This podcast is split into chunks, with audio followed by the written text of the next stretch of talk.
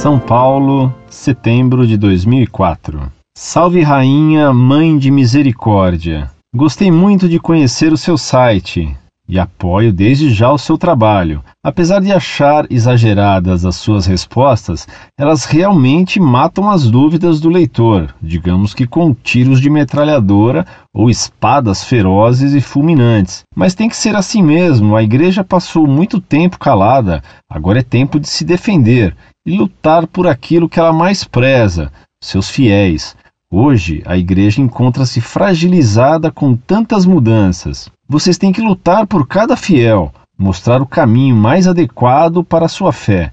Apesar de muitos duvidarem disso, sei que nosso Pai Celestial não deixou aos encargos de Pedro a sua igreja em vão. Muito obrigado e que nossa mãe Maria Digníssima esteja ao teu lado nesta luta.